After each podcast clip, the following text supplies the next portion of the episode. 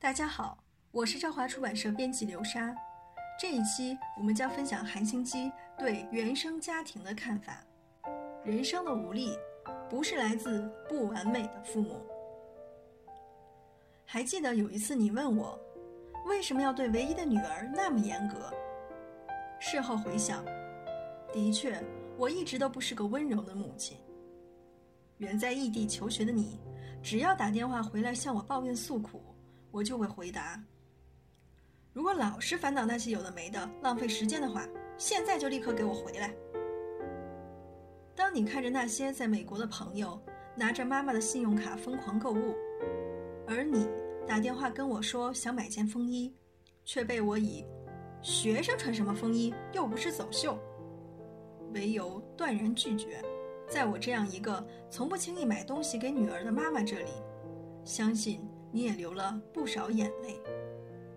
如果现在要我回答当初你所问的问题，我会说：因为我希望你必须以自己为主体，而非以我女儿的身份过你的人生。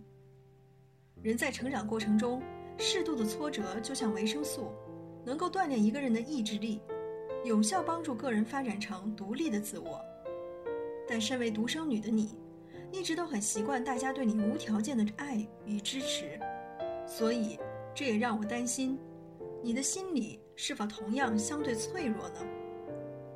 在我小时候，很少有独享众人宠爱于一身的独生子女，大部分人都有好几个兄弟姐妹，我自己也是和六个兄弟姐妹一起长大的。所以，有些孩子难免会离开父母的视线范围，想做的事都得靠自己完成。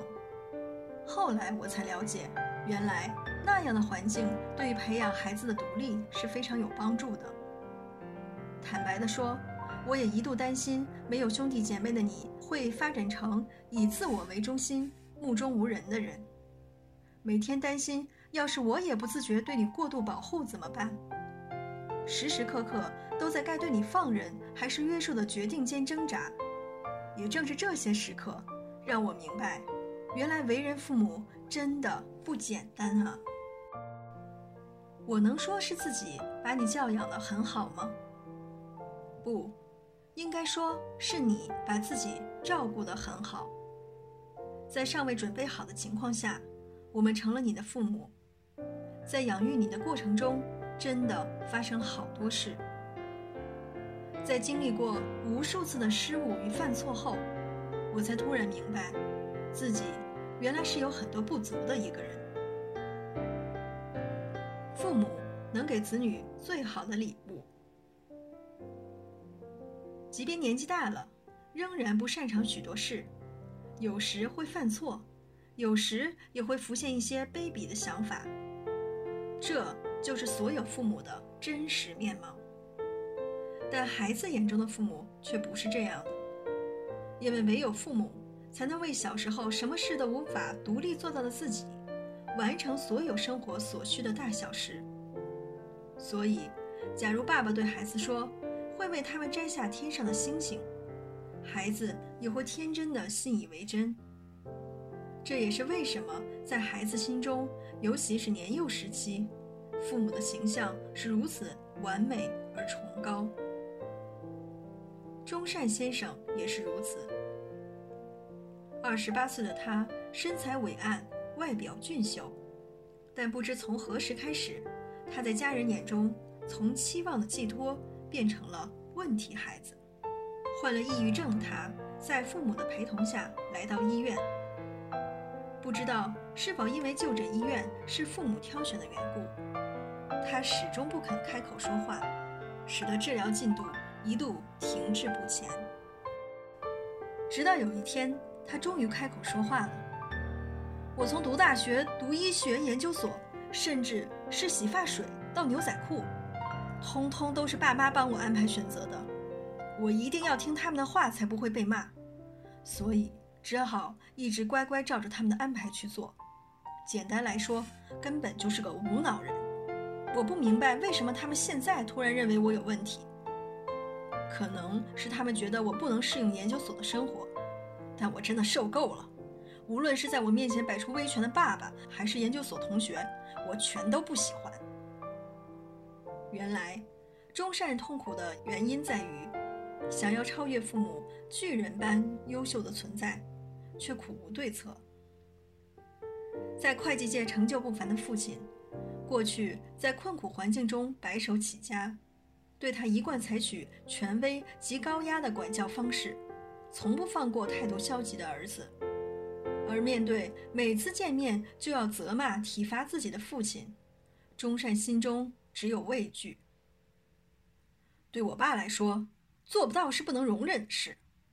爸爸出身贫寒。从小读书全是靠奖学金，完全不靠任何人，用自己的力量获得成功，所以他的字典里根本没有“做不到”这三个字。存在主义哲学家让·保罗·萨特说过这么一句话：“父亲能给儿子最好的礼物，便是死亡。”当年幼的孩子难以对抗村里拳头凶狠的大哥哥时，就会学着以服从取代愤怒。如果没有赢的胜算，即使有些委屈，也会直接采取服从策略。同样道理，在强势父母身边成长的子女，他们所采取的生存方式，通常也以对自己有利为主，而非正面冲突或达成双方协议。我们可以发现，不少知名人士的父亲。往往是人生失败者，这使得子女被迫在艰苦困境下练就一身成功人士必须具备的特质，才得以成就他们今天的地位。停止埋怨，行使设计人生主控权。正因为钟善抱着很高的自我期望，希望成为父母引以为傲的儿子，所以他的挫折感也很大。但其实。他内心还隐藏着对父亲的愤怒，那个总是轻蔑自己、瞧不起自己的父亲，那些遭受父亲羞辱的记忆，令他痛苦万分。所以，他一直渴望父亲可以对他说声抱歉，因为他认为那些伤口来自父亲，理应由父亲来抚平。但就像先前所提，父母并不完美。也会把过去从上一代父母身上无法获得的满足，转移到下一代子女身上，并将上一代父母带给他的伤痛，以爱之名再要求子女。所以，对中善来说，最重要的是要认同并接受父母并非巨人，并不完美的事实。抱怨都是父母害自己变成一无是处的人，只会让他心里的伤口。更深罢了。换个角度来说，钟善之所以感到父母的阴影如此巨大，问题在于还没找到自己该走的路，还没找到自己该走的路。已经成人的他，即便过去都依照双亲的安排生活，但现在的他已充分拥有设计自己人生的主控权，却仍将今天的所有不幸通通归咎于父母。这或许也意味着他并不想对自己的人生负责。对中善来说，他需要的并不是到底该不该继续读研究所的建议，而是找出是否有自己真正渴望的道路，活出自己的人生究竟是什么意思的答案。于是我清楚地告诉他：现在的你，已经不适合将所有过错都赖在父母头上。你心里的无力感，并非来自父母，而是来自对自己的不确定感。你真正要打败的对象不是父母，而是还在闹脾气、不成熟的自己。而你该做的事，是更了解自己，更深入的在自己所犯的错误中找回自我主体的定位。家庭是一片土壤，滋养着家中每个成员，使其成为成熟的人。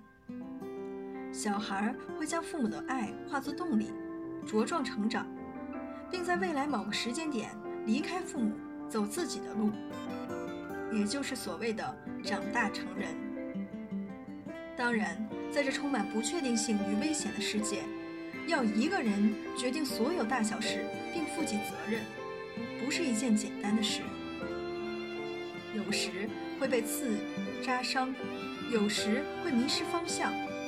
但是无论多么辛苦，留得青山在，不怕没柴烧。